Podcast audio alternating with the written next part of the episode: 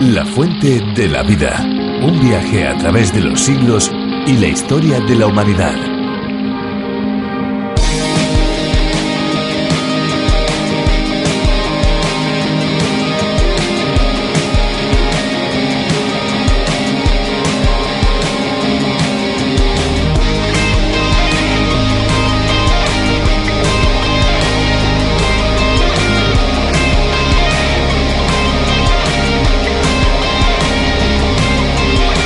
En algunas comunidades desérticas, como el desierto de Atacama en Namibia y Yemen, sus pobladores instalan mallas atrapanieblas sobre las laderas de montañas para atrapar así a los estratocúmulos. Los estratocúmulos son nubes compactas de agua con tonalidad gris a blanquecina que dejan su humedad sobre las redes atrapanieblas, lo que permite captar el agua que posteriormente es recogida para el consumo. Aquí estamos de nuevo en la Fuente de la Vida. ¿Qué tal amigos? ¿Cómo están? Un espacio que se emite de lunes a viernes todos los días a esta misma hora y en esta misma emisora. Les habla, les saluda Fernando Díaz Sarmiento. Hola Esperanza, ¿qué tal? ¿Cómo estás? Muy bien, Fernando. Muy contenta de estar de nuevo aquí en la Fuente de la Vida. ¿Qué tal amigos? ¿Cómo se encuentran? Les habla Esperanza Suárez. La verdad es que a medida que vamos avanzando en la Fuente de la Vida estoy cada vez más satisfecha. Debe ser porque el mensaje de este espacio está lleno de vida y de esperanza. Por supuesto, de eso no te quepa la menor duda. También así lo demuestran las diferentes eh, cartas y mensajes que ustedes nos mandan. La Fuente de la Vida es un espacio que tiene su idea original en el programa a través de la Biblia, del teólogo y profesor de Biblia John Vernon McGee. Un programa que cubre la Biblia en cinco años, los 66 libros de la Biblia y que se emite en más de 80 países por todo el mundo. Y estamos convencidos que ese número va a ir en aumento. La verdad es que cada vez son más los amigos que nos llaman, son más los amigos que nos escriben, son más los amigos que abren con nosotros cada día de lunes a viernes el libro de los libros, la Biblia. Y también son más los amigos que descubren la Biblia por primera vez porque Esperanza a veces los prejuicios nos paralizan y no nos permiten descubrir la verdad que está ahí escondida en el libro de los libros. Yo creo que ya hechas las presentaciones, hechos todos los agradecimientos, es el momento de escuchar música. Ya saben, amigos, que la música también es parte de la fuente de la vida. Así que, ¿qué te parece, Fernando, si disfrutamos juntos y con nuestros amigos de una bonita canción? Me parece muy bien y agradecemos a cada uno de los artistas que han contribuido para que la música sea parte de este tren radiofónico. A todos ellos, gracias.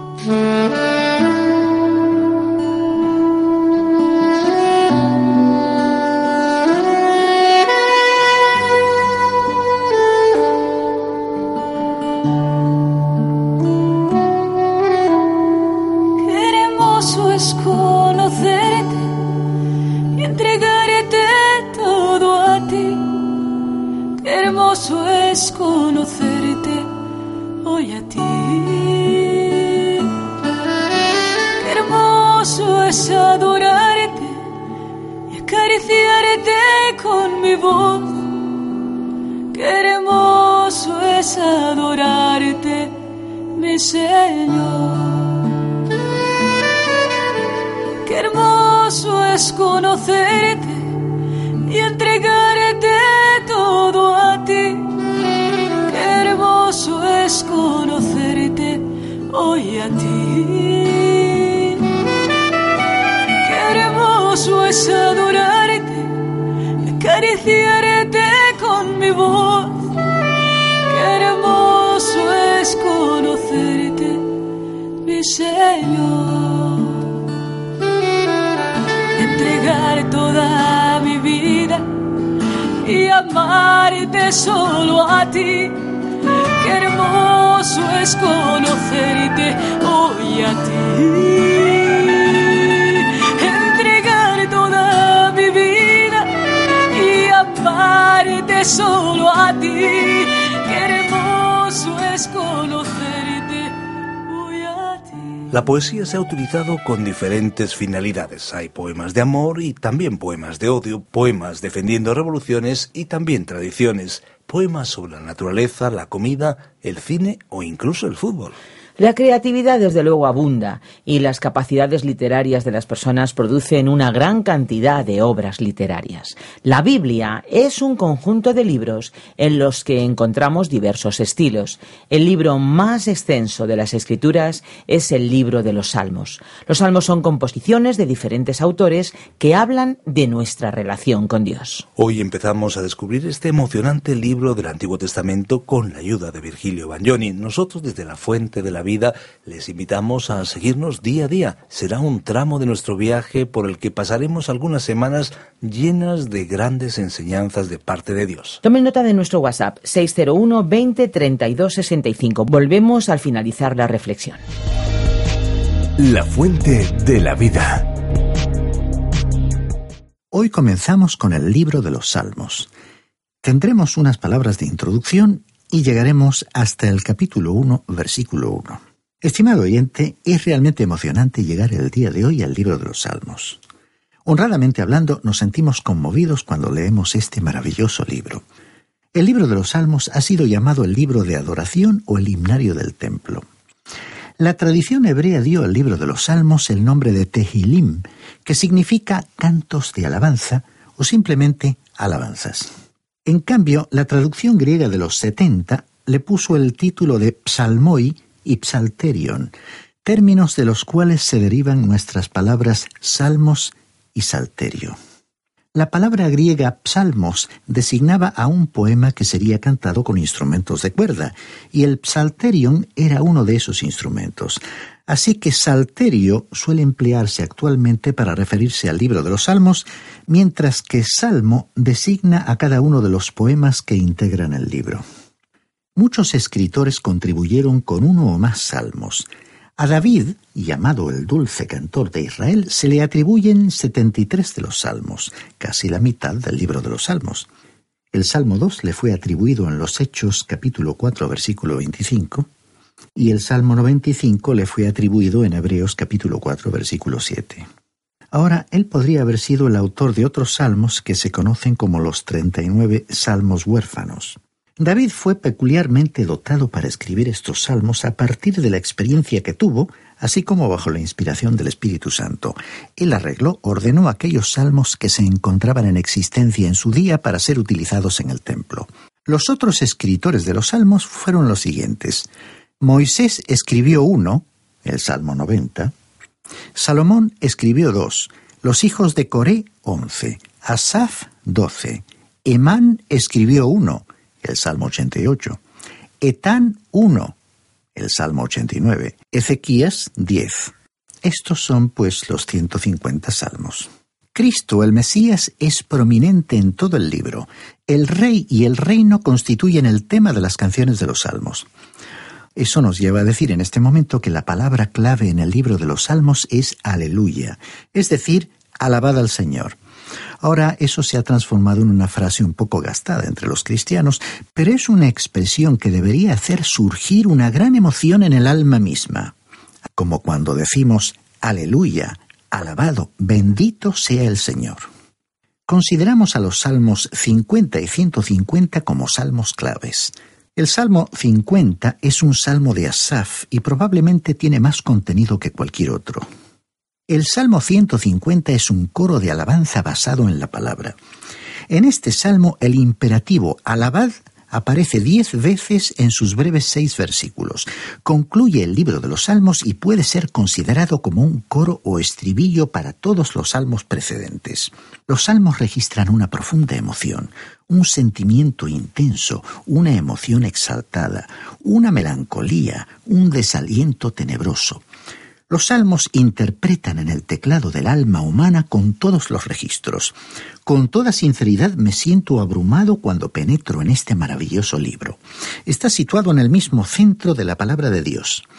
El Salmo 119 se encuentra exactamente en el centro de las Sagradas Escrituras y exalta la palabra de Dios. Este libro ha bendecido los corazones de multitudes a través de todas las edades. Hemos descubierto que cuando nos encontramos enfermos, cuando hemos estado en algún hospital o hemos tenido algún problema en nuestro corazón y en nuestra mente que a veces nos hace perder el sueño durante la noche, siempre es bueno acudir a este libro de los Salmos. Y cuando uno se levanta luego de una noche de insomnio y va a este libro y lee algo, siempre encuentra que es una bendición para el alma y para la vida diaria. Aparentemente, a través de los años, esta ha sido también la experiencia de muchas personas. Ambrosio, uno de los grandes santos de la Iglesia, dijo, Los salmos son las voces de la Iglesia. San Agustín dijo, ellos son el compendio de toda la escritura. Martín Lutero, por su parte, dijo, ellos forman un pequeño libro para todos los santos. Juan Calvino dijo, los salmos son la anatomía de todas las partes del alma encontramos que estas opiniones son muy adecuadas. Alguien ha dicho que hay 126 experiencias psicológicas. Ahora no sabemos cómo han llegado a ese número, pero sí sabemos que todas ellas están registradas en el libro de los Salmos. Y este es el único libro que recorre toda la gama de experiencias que pueden ocurrirle al ser humano. Cada pensamiento, cada emoción que pasa sobre su alma ha sido registrada en este libro. Esa es la razón por la cual pensamos que siempre habla a nuestros corazones y encuentra un acorde sensible donde quiera que nosotros leamos. Hablando de los salmos, Hooker dijo, los salmos son la flor de todas las cosas provechosas y de valor de los otros libros. Y Donney lo dijo de esta manera, los salmos pronostican, profetizan todo lo que uno sufrirá, dirá y hará. Hasta aquí la cita. Y pensamos que esa es una declaración admirable también. Heard, por su parte, lo llamó un himnario para todas las ocasiones. Y Watts dijo, hablando de los salmos, ellos constituyen el coro de las mil voces del corazón de la Iglesia. El lugar que los salmos han ocupado en la vida del pueblo de Dios testifica de su universalidad, aunque tienen una aplicación que es peculiar a los judíos, es decir, a la nación de Israel. Ellos expresan el profundo sentimiento de todos los corazones creyentes de todas las generaciones. Los salmos están llenos de Cristo. Hay un cuadro más completo de Él en los salmos que en los evangelios.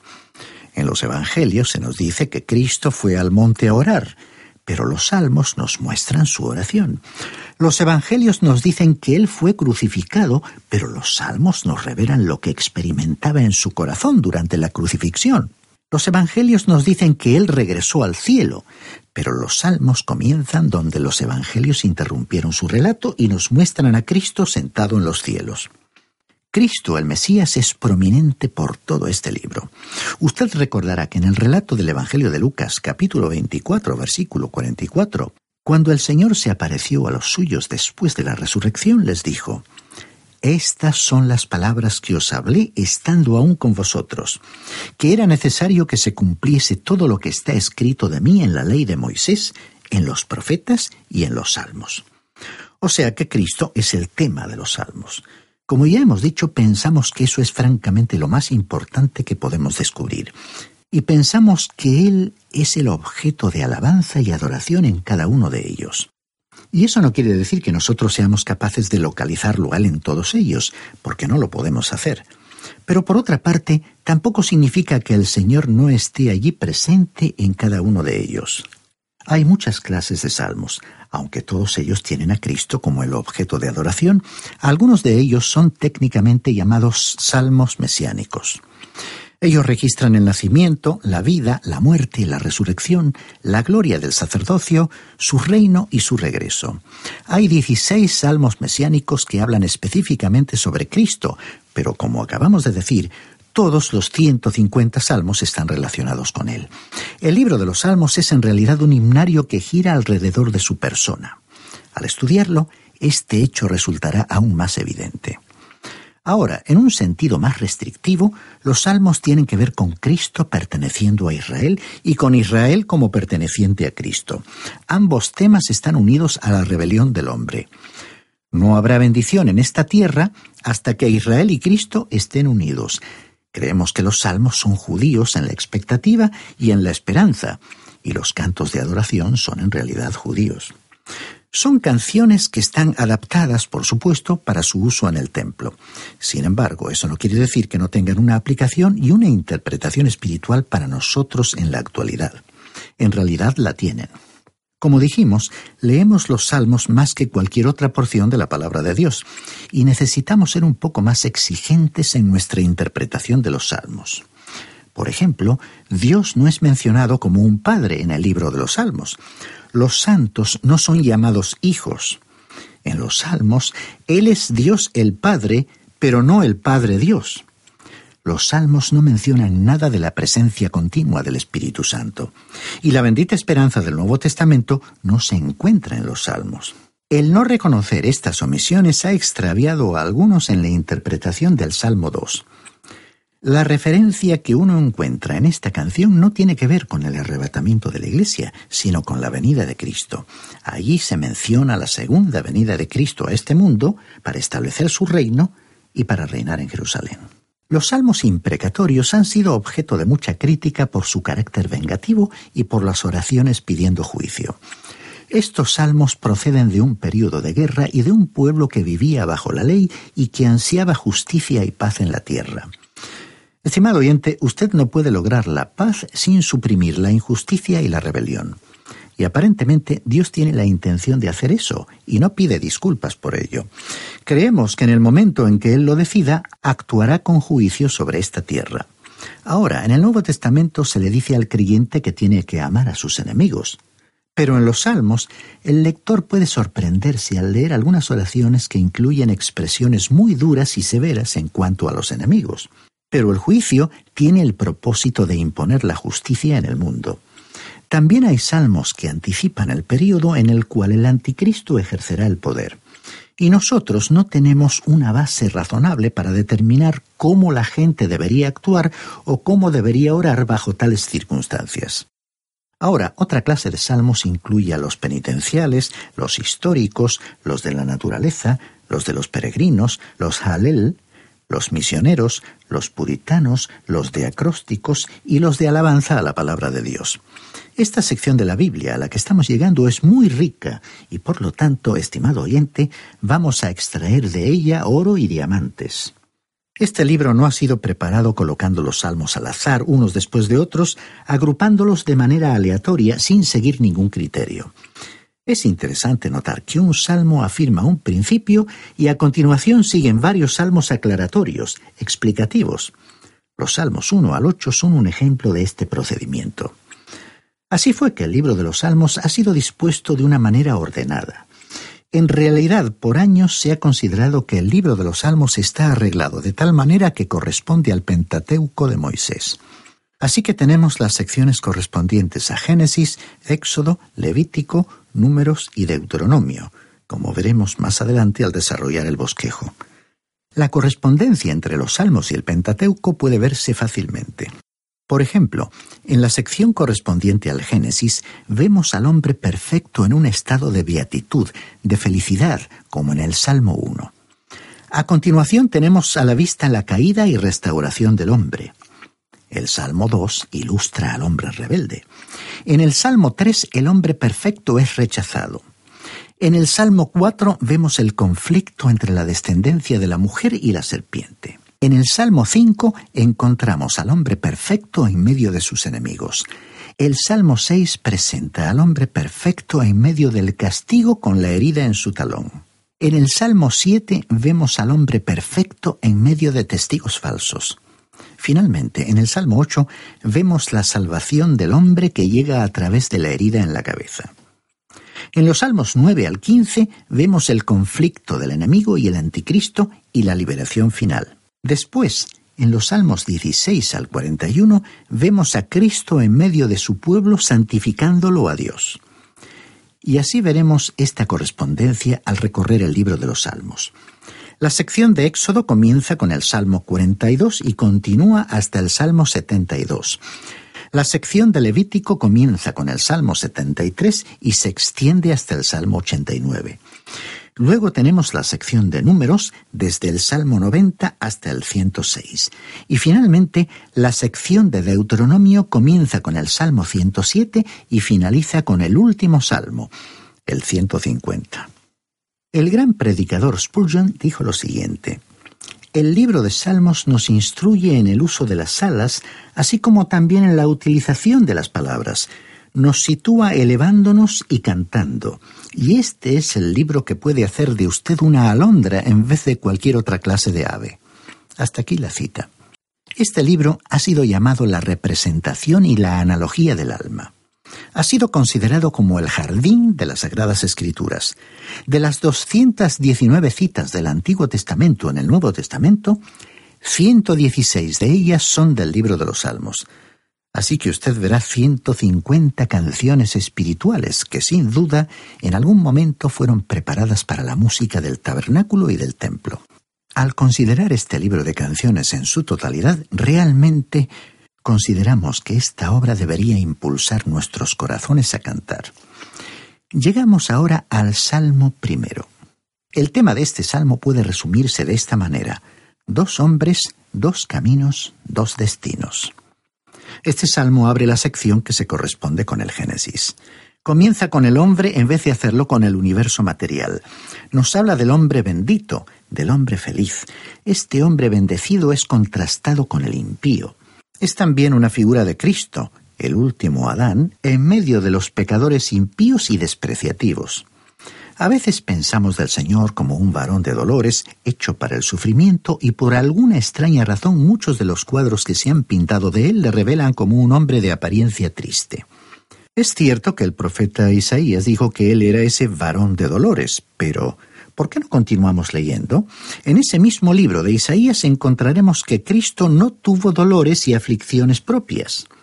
El capítulo 53 de Isaías, versículo 4, dice, Ciertamente llevó él nuestras enfermedades y sufrió nuestros dolores, pero nosotros le tuvimos por azotado, como herido y afligido por Dios.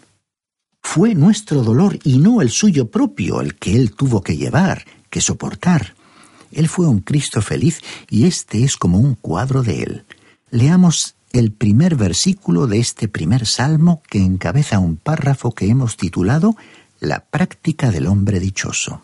Bienaventurado el varón que no anduvo en consejo de malos, ni estuvo en camino de pecadores, ni en silla de escarnecedores se ha sentado. Este versículo declara la práctica del hombre dichoso.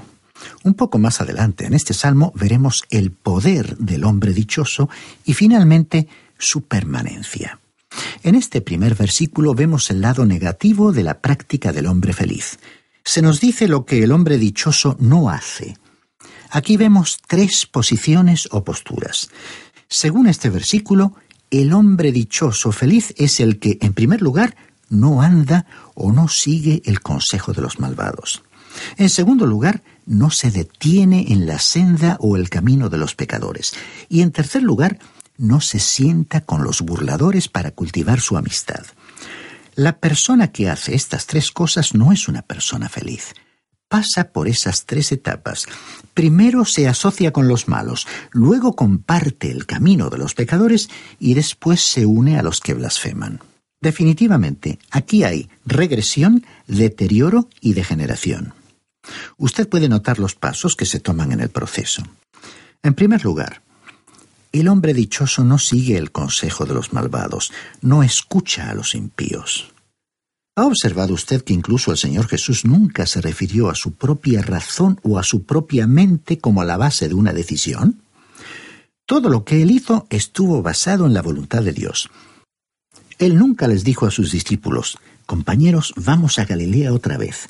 Lo he estado considerando y como soy más inteligente que vosotros, creo que esto es lo mejor que podemos hacer de acuerdo con mi punto de vista. Esa no fue la manera en que él se acercó a sus discípulos. Él siempre dijo, voy a Jerusalén porque es la voluntad de mi Padre. Él pasó tiempo con su Padre y supo cuál era su voluntad, y en base a ello se desplazó hacia ciertas áreas. Estimado oyente, una cosa es escuchar los consejos, y un buen consejo está bien, pero claramente el consejo de los malvados no. Nosotros tenemos que vivir por la fe y recurrir al consejo de los malvados no es caminar por la fe. ¿Quiénes son los impíos? ¿Los malvados? Aquellas personas que dejan a Dios fuera de sus vidas, no tienen ningún temor reverente de Dios. Viven como si Dios no existiera. En la actualidad, alrededor nuestro hay multitudes de personas como estas. Se levantan por la mañana, nunca se dirigen a Dios en oración, nunca le agradecen por los alimentos que tienen, ni por la vida, ni por la salud. Simplemente continúan moviéndose por la vida pasándoselo en grande. Han dejado a Dios totalmente al margen de su existencia. Los impíos aconsejan a un hombre, y entonces, en segundo lugar, le encontramos transitando por el camino de los pecadores. El malo es el que se apodera de él allí. El pecado significa errar el blanco, o sea que ellos no viven en la forma en que deberían vivir. A ellos se refiere la escritura cuando dice en el libro de los Proverbios capítulo 14 versículo 12. Hay camino que al hombre le parece derecho, pero es camino que lleva a la muerte. Y más adelante, en el mismo libro de los Proverbios, capítulo 16, versículo 2, dice, Todos los caminos del hombre son limpios en su propia opinión. El pecador puede pensar que está en lo correcto, que todo está bien en su vida, pero él es un pecador. La palabra de Dios dice en el libro del profeta Isaías, capítulo 55, versículo 7, deje el impío su camino y el hombre inicuo sus pensamientos. También en el mismo libro, en el capítulo 53, versículo 6, dice, Todos nosotros nos descarriamos como ovejas, cada cual se apartó por su camino, mas el Señor cargó en él el pecado de todos nosotros. El Padre cargó sobre el Señor Jesús todo el peso de nuestra culpa. Es que somos pecadores y este es nuestro retrato. El siguiente paso de ir por el camino o la senda de los pecadores es descender más aún. Es decir, en tercer lugar, sentarse en la silla de los escarnecedores, o en otras palabras, cultivar la amistad de los blasfemos, los burladores, o hacer causa común con ellos. Los blasfemos, los que se burlan, son los ateos. Entonces el pecador consigue que el joven se siente. Se nos ha dicho que esta tercera etapa es cuando el joven se sienta en compañía de tales personas. No solamente niegan a Dios, sino que exhiben un odio y un antagonismo hacia Dios. Esta actitud la vemos por todas partes. Los que le desprecian y se burlan, ellos son los que se oponen absolutamente a Dios y también muestran su oposición a la palabra de Dios.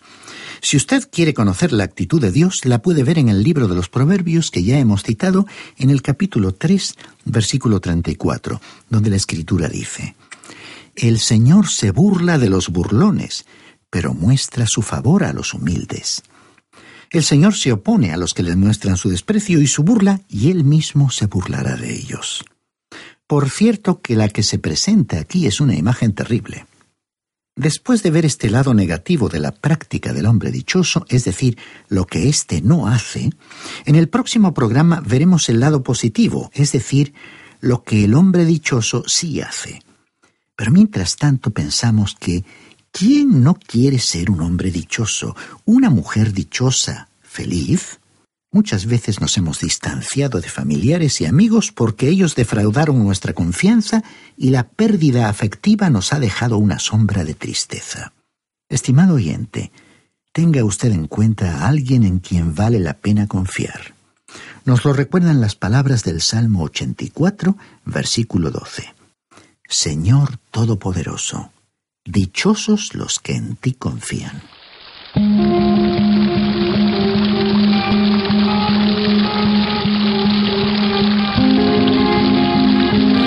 Interesante el viaje que hemos realizado en estos capítulos de este libro de la Biblia. Yo no sé si a ustedes les sucede como a mí, pero es que se me pasan los minutos tan rápido que me gustaría, sinceramente, escuchar un poquito más. Pues sí, tienes mucha razón, Esperanza, pero ya hemos consumido prácticamente todo el tiempo. Lamentándolo mucho, es el momento de despedirnos, aunque nuestros amigos pueden escuchar este y otros programas de nuevo en una dirección www.lafuentedelavida.com. Ahora, si te parece, les recordamos las vías de comunicación para que contacten con nosotros. Pues sí, tenemos un número de teléfono al cual ustedes pueden dirigirse, 91 422 0524. Tomen nota, 91 422 0524. También pueden escribirnos al apartado de correos 24081, código postal 28080 de Madrid, España. Y si lo prefieren, pueden enviarnos un correo electrónico a la siguiente dirección info arroba radiocadenadevida.com